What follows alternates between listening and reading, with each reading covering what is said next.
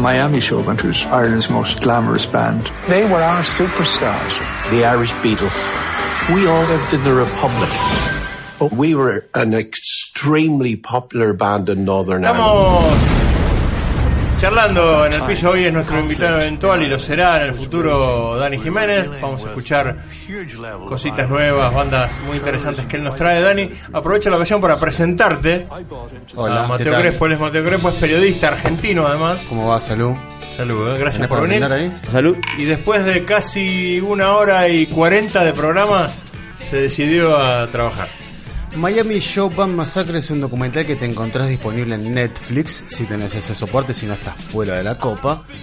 Que más allá de su aporte musical, porque realmente Miami Show Band no fue una banda muy influyente. Y además, además como charlábamos hace un ratito, Miami Show Band, uno no se imagina que ese puede ser un nombre para una banda en Irlanda. No, la verdad que no, pero más allá de eso, cuando uno ve este documental se entera de muchísimas cosas del contexto sociopolítico de la época.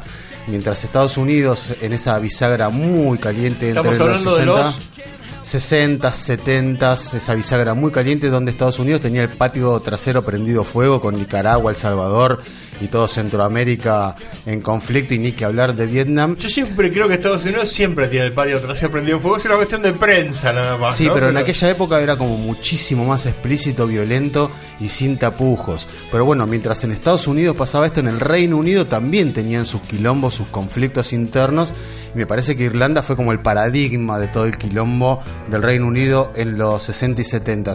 Yo no sé muy bien qué pasaba en el rock irlandés en esa época. Sé que tiene una gran tradición de funk y soul este, eh, eh, en ese lugar de la isla, pero por eso traje a mi asesor personal, Daniel Jiménez, para que me cuente un poco qué demonios pasaba en Irlanda en el 71, 72. Y pasaban cosas similares a Inglaterra, ellos miraban mucho, ¿no? Para ir desde los 60 con los Beatles eh, hasta los 70, donde salen eh, para mí dos músicos, un solista y una banda que los conoces a los dos y que son muy importantes para el desarrollo del hard rock de Irlanda de esa época. Uno es Rory Gallagher, un grandísimo guitarrista irlandés, y la otra banda es Lizzy, ¿no? que nacen también a comienzos de los 70, son como eh, esos dos golpes muy fuertes de una música que, eh, ya van a ver lo que dice Mateo, todavía estaba en una especie de momento naive, muy grande, los 70 le iban a dar este hard rock y con un contexto social político entre católicos y protestantes muy fuerte Claro. que ya venía de hace muchos años. Esa es la clave de la cuestión. Y además, no sé, pero corregime si me equivoco, tienen como una tradición de funk y soul muy importante. Van Morrison es de esa zona y de esa época también, ¿no? Sí, claro, Van Morrison, finales de los 60, eh, había como dos corrientes fuertes para escuchar, me parece a mí, ¿eh? Eh, una era de Beatles, que es como una... Bueno, Miami Show Band tiene mucho de eso, y la otra era la música negra, y era el soul, y Areta, y Otis Redding, y lo que venía de Estados Unidos, son las dos influencias más grandes. Eh, de hecho, hay bandas que tienen que ver con el rock y no con la música soul o negra, que tienen esas dos influencias, que era lo que se escuchaba. Bueno, Miami Show Band a partir del 69 nunca editaron un disco, por lo menos por lo que yo investigué, siempre fueron una banda de simples.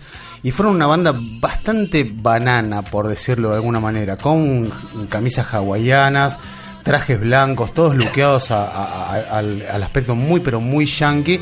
Y más allá de eso, en un contexto muy pero muy caldeado entre Irlanda del Norte e Irlanda del Sur, donde vos bien decías, Dani, recién, entre el Ulster de un lado, el IRA del otro, realmente se cagaban a corchazos, había bombas, masacres, tiroteos.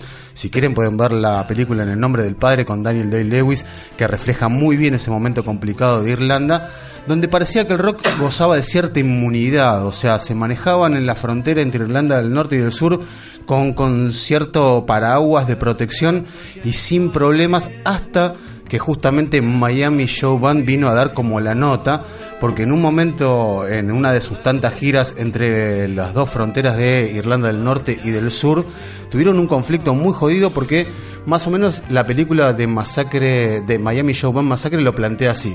Los detienen en un retén en la ruta en el medio de la noche volviendo de un show y de repente lo que parecían ser policías de civiles se convierten en otra cosa y en el medio de todo esto estalla una bomba que teóricamente se le iban a plantar en el auto a la banda para que explote en Dublín, pero explota antes. hay tres policías muertos y tres miembros de la banda muertos. Entonces a partir de ahí la cuestión se convierte en otra cosa, la historia se transforma por completo y por eso es que de Miami Showman Massacre refleja ese hecho puntual que para una banda, o sea, tener tres muertos complicados eh, implicados en un suceso de bomba es ya de por sí llamativo, pero eso los pone tal vez en la historia, en la palestra internacional y a partir de las investigaciones, cuando se llega a la conclusión de que hay inclusive hasta altos miembros del gobierno de Inglaterra involucrados en la secuencia, la cuestión se torna bastante política y complicada.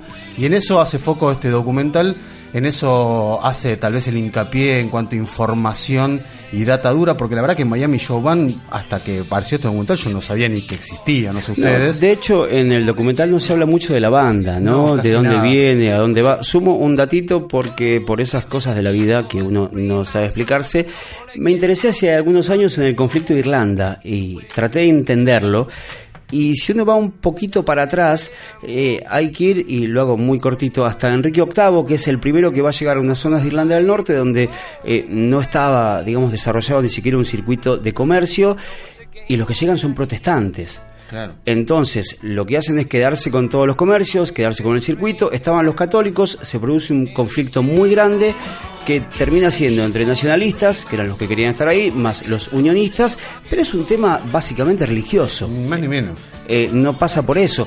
Y los que manejaban ciertas partes de Irlanda, en este caso el norte, era el Reino Unido porque la parte protestante le rendía pleitesía a Inglaterra. El resto de Irlanda no quería eso, quería separarse de la cuestión y que sean un país, eh, digamos, completo sin tener que depender del Reino Unido, pero ahí eran minoría. Después eh, eso lleva al Sunday Bloody Sunday de finales de los 60, comienzos de los 70, de los ataques con bombas en pubs británicos en Londres por parte de Lira, como decía Mateo pero básicamente es un conflicto que tiene que ver con protestantes dependientes del Reino Unido y con católicos que eran nativos irlandeses. En el medio de todo eso, The Miami Show Band es una de las pocas bandas que pagó el precio de una etapa muy pero muy conflictiva con prácticamente la mitad de su formación muerta en esta especie de trampa, emboscada, fallida que le tendió la policía inglesa y que terminó teniendo implicancias políticas muchos años después.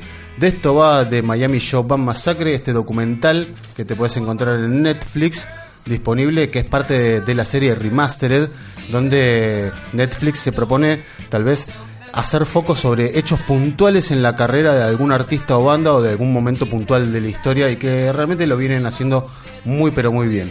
Vamos a escuchar un poco de Miami Show Band para ilustrarnos musicalmente de qué va este combo que usaba camisas floreadas, trajes blancos, zapatos al tono y un aspecto muy pero muy banana y que le metían mano jabonosos, jabonosos, pero si no escuchate esta Save the Last Dance.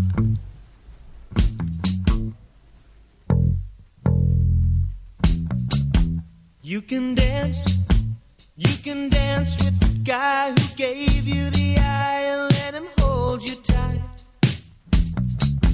You can smile, you can smile for the man who held your hand in the pale moonlight. But don't forget who's taking you home and in whose arms you're gonna be. So, darling, save the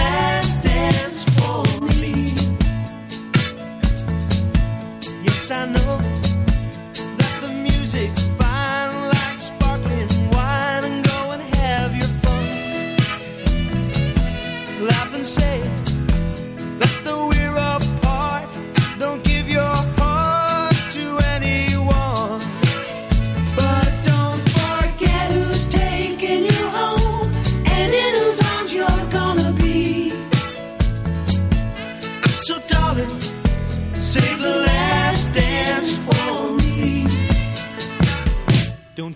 I really love you so? Can't you